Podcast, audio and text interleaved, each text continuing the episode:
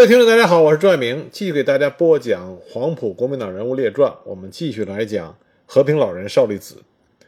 新中国建立的时候，邵力子已经是一个快七十岁的老人了。那这个时候，新的国家百废待兴，邵力子呢是充满了热情，他希望为新中国贡献自己的力量。他出席了首届人民政协会议，并且参与了多项开国工作。中央人民政府成立之后，他任政务院的政务委员。并且历任了多届全国政协常委员和多届的全国人大代表和常务委员。同时呢，在全国文学艺术界联合会、华侨事务委员会、中国人民外交学会、中苏中苏友好协会、世界和平理事会都担任过各种的重要人呃重要的职务。在关于国旗、人民纪念呃人民英雄纪念碑的设计讨论中，都有邵力子的独到见解。宪法草案的讨论中也有他的真知灼见。一九五零年朝鲜战争爆发的时候，邵力子结合当时抗美援朝实际，撰写并发表了《抗日战争胜利六周年中国人民应有的认识和努力》一文。在文中，他指出，全国人民应认识到，现在必须加强抗美援朝的重要意义。日本侵略我国是从朝鲜入手的，美帝国主义先正以日本做他的战略基地。美国武装日本的阴谋如果实现，必然要利用朝鲜来侵略我国。目前，美帝国主义在朝鲜的侵略行为已经说明了这一点。那么，在十一月五日啊，一九五零年十月五日，民革中央召开的有一百余人参加的反对美帝国主义侵略朝鲜座谈会上，邵力子还做了分析美帝侵朝战争和我们援朝意义的发言。在发言中指出。美帝国主义侵略朝鲜的战争，目前已经严重威胁到我们祖国的领土安全，所以从任何角度看，我们都不能坐视美帝国主义对朝鲜的疯狂侵略而置之不理。一向生活简朴的邵力子，用省吃俭用积攒下来的钱，慷慨地捐献出来，用于支援国家购买飞机大炮。他还积极动员身边的亲朋好友，送年轻的子弟去参军，鼓励年纪大的积极参加生产，厉行节约，支援前线。就连别人寄给他的信，他都要把信封留下来，翻个面糊好了，留着以后寄信用。另外呢，邵力子呢，他也关心百姓的疾苦。他接受了毛泽东毛主席的嘱托，在一九五一年担任了中央治淮啊治理淮河视察团团长，率领各民主党派以及中央有关部门负责同志，吩咐了皖北、河南、苏北三省的工地。和南京、上海、海宁等地视察淮河治理的情况。他在视察中发现，灵璧四县的民工生活非常艰苦。民工领了公粮以后，先去把细粮换成粗粮，这样能多夺呃多得几斤粮食，但还是不够。再掺上野菜做成饼子充饥，还因为没钱买盐，影响了劳动和健康。那区县限于经费不足，也无力补救。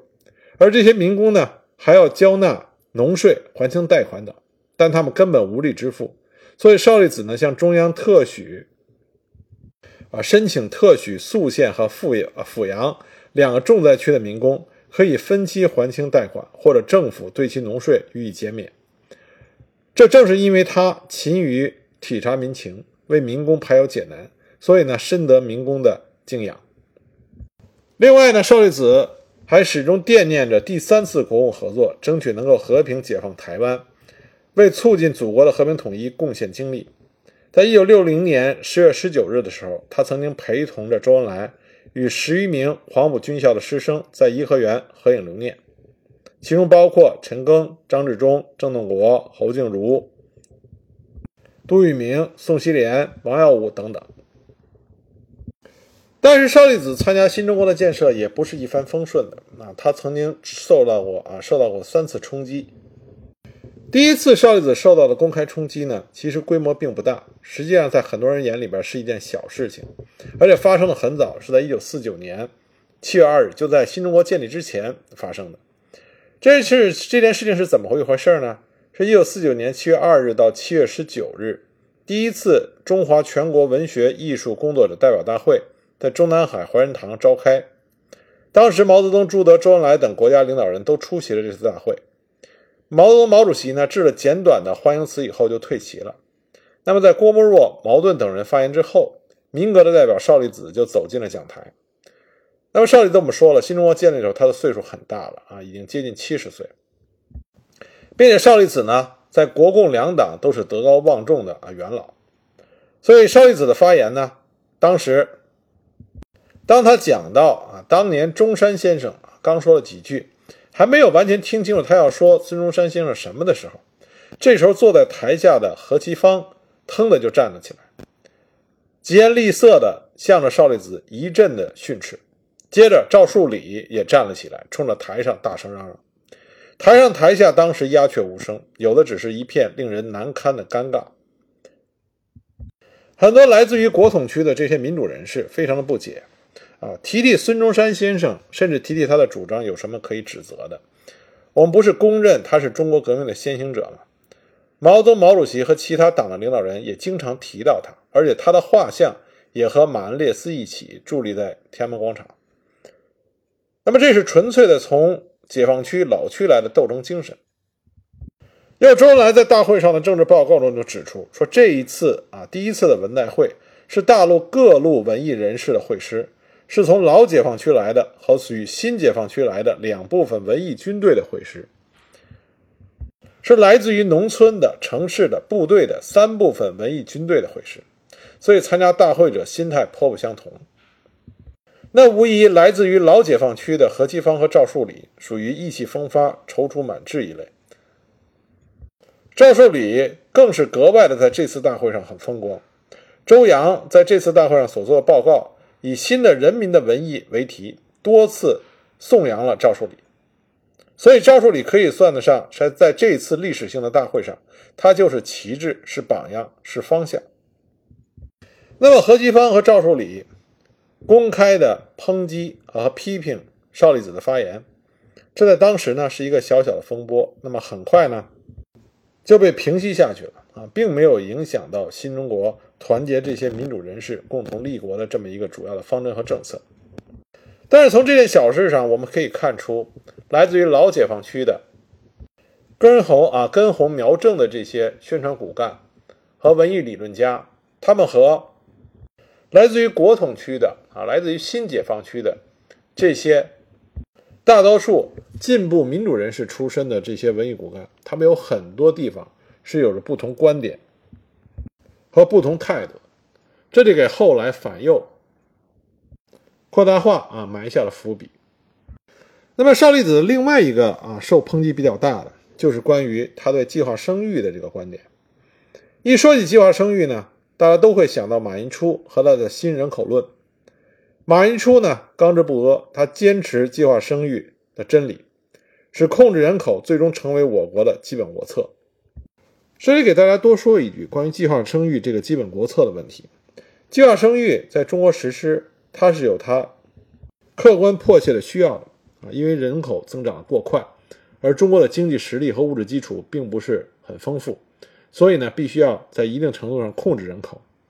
这里边最大的争执和最大的不确定性呢，就是关于计划生育到底应该执行多久。我国所实行的计划生育政策，在人类文明进展发展历史上是没有任何一个其他的国家和其他民族啊这么实施过，就是以国家机器为后盾来实施一个基本国策来控制人口，这在人类历史上从来没有发生过。既然在人类历史上没有发生过，所以就意味着你在实施这个政策的过程中，要不停不间断的啊，紧密的去监控它，不停的调整，不能盲目的在一条路上啊持续性的高歌猛进。现在回头来看呢，中国的计划生育这个国基本国策的实施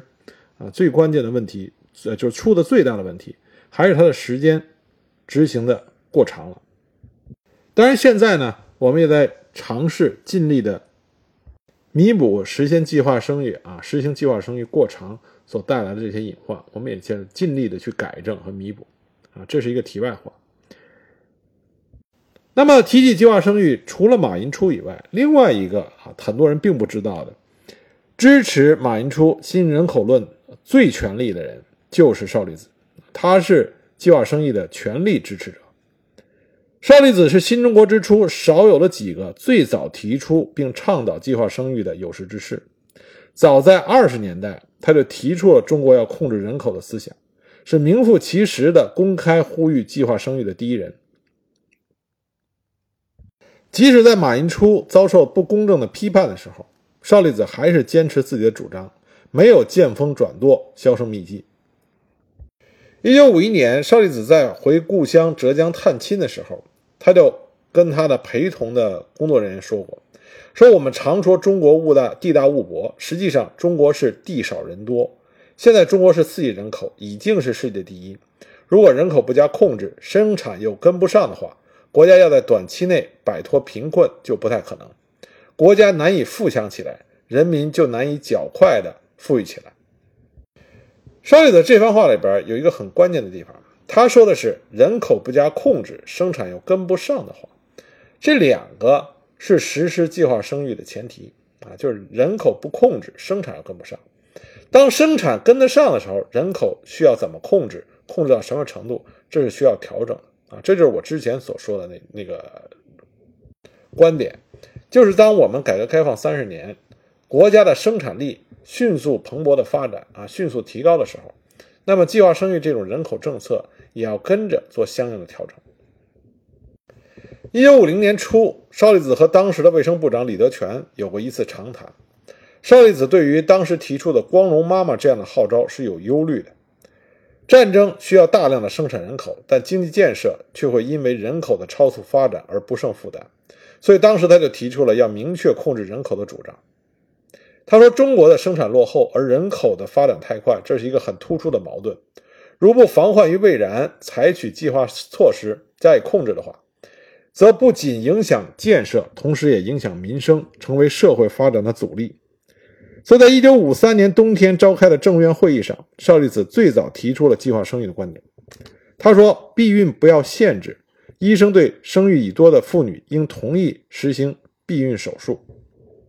其实早在一九二一年，邵力子在他自己主编的《民国日报》副刊上就全文发表了十月革命后的俄国婚姻率，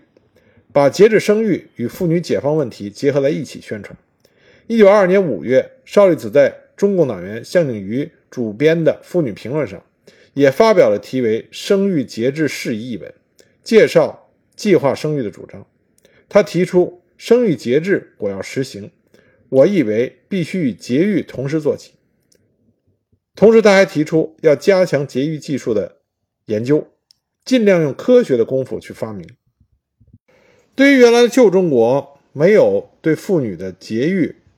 手术而给妇女带来的极大痛苦，邵力子是感同身受。为什么这么说呢？因为他和他前妻结婚以后，啊，隔两年就生一个孩子，所以当他妻子怀上第六胎的时候，他妻子非常痛苦，苦苦的要求邵力子想办法让他打胎。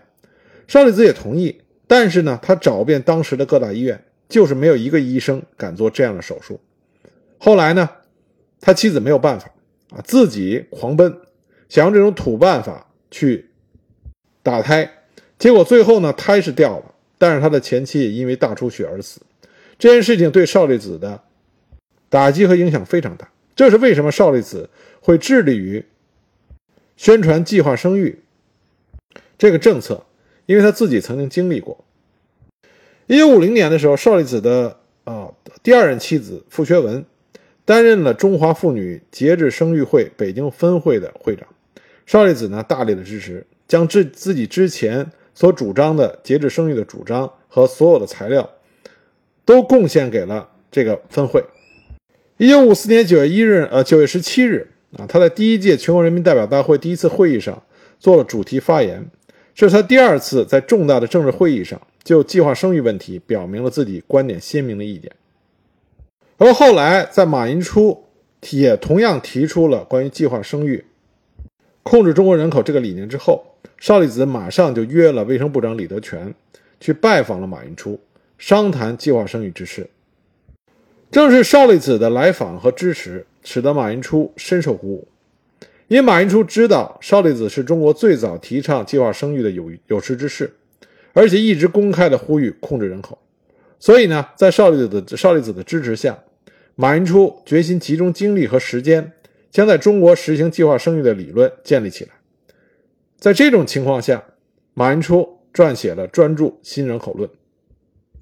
马寅初写出书稿以后，马上就送给少利子啊，征求意见。少利子当时拍案称好，并且建议他一方面呢公开出版，一方面应该将论著的精华提炼出来，在全国人大会议上做一次专门的书面发言。马寅初就接受了邵力子的建议，他在一届人大四次会议上正式提交了计划生育的提案，当时引起了广泛的回应。后来呢，马寅初又被请到了中南海紫光阁，在毛泽东毛主席亲自主持召开的最高国务会议上，就控制人口问题做了专题的发言。而邵力子呢，也逢人就宣传新人口论，他还亲自啊自费签印了一批名为《关于传播避孕常识问题的宣传册子》，到处分送亲友。一九五七年三月。在全国政协二届三次会议上，少利子专门就计划生育问题做了发言，表示赞同马寅初提出的观点。他强调说，现代的人在生活、工作、学习各方面都要有计划，在生育方面也更应该有计划。一九五七年六月召开的全国人大一届四次会议上，马寅初提出了新人口论，少利子立即起而响应。他建议人民代表和政协委员每年两次视察，到农村去，到基层中去，把节育工作作为视察项目，并对农村广泛的宣传节育避孕和迟婚啊晚婚的好处。但很快呢，反右风云突变，对马寅初的批判铺天盖地，有的文章竟然在标题上标明不许右派利用人口问题进行政治阴谋。到一九五八年春。整个形势已经不允许计划生育这样的口号和宣传了，而且毛毛泽东毛主席已经定性的指出，人多热气高啊，干劲儿大，所以在党的八大二次会议上，就已经将新人口论定义成是一种违反马克思列宁主义的观点。那么在批判马寅初最剧烈的时候，有的人就指出，应该揪出马寅初背后的人。甚至有人已经开始点名道姓，说少利子就是马尔萨斯。但是少利子并没有退缩，他说：“马寅初何罪之有？我少利子怎么就是马尔萨斯？”在一次会议上，少利子光明磊落、光明磊落地说：“新马尔萨斯主义是利用科学的避孕方法来宣扬反科学的马尔萨斯人口论。现代的新马尔萨斯者甚至大吹大擂地宣传战争，鼓吹法西斯思想。”所以他是极端反动的，我们必须坚决反对。但我们不能因因废食倒洗澡水把孩子一块倒掉。因为马尔萨斯主义利用节育避孕来宣传反动理论，我们便不敢提倡节育避孕。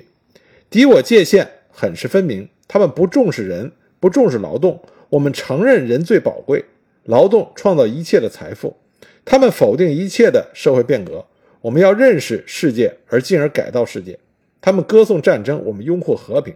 我们和新马尔萨斯的区别是很清楚的。那马寅初呢，受到了极大的冲击，并且被罢免了全国人大常委职务，被剥夺了发表文章的权利。那么，有的好心人就劝少利子说，让他以后也别谈计划生育的事儿，不要坚持这样的主张。但是少利子依然故我，他对他。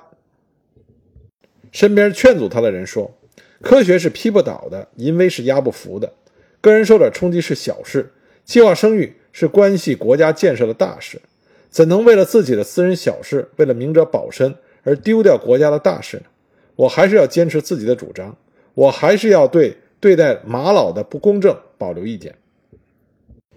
虽然在大规模的公开的会议上，少利子不能够再宣传计划生育政策了。”但是他利用他下基层搞调查研究的机会，不停地向基层干部继续宣传计划生育的好处。他这种坚持不懈宣传计划生育的这个做法，得到了周恩来周总理的肯定。一九六五年三月，周总理在全国政协会议四届一次常委会上，就指示医药卫生组要加强计划生育的协调工作。他指着当当时在场的邵力子老先生说：“这件事，邵力老有一功。”其实，周恩来周总理认为邵力子和马寅初他们提出的计划生育理论，实际上对中国是有帮助的。所以呢，周总理曾经专门为此事向毛泽东汇报啊，向毛主席汇报过。但是毛主席呢，当时的答复就是说中国革命的成功证明了一是人多好办事，二是人多热气旺。所以在毛主席这里呢，基本将计划生育给否决了。但是周总理其实并没有放弃，一直到文革，周总理都多次专门派人到各地去调查研究人口的急速膨胀，专门为这件事情向毛主席打过报告，要求及早的实行少粒子马寅初在五十年代初就提出了计划生育。但仍然没有说服毛泽东毛主席。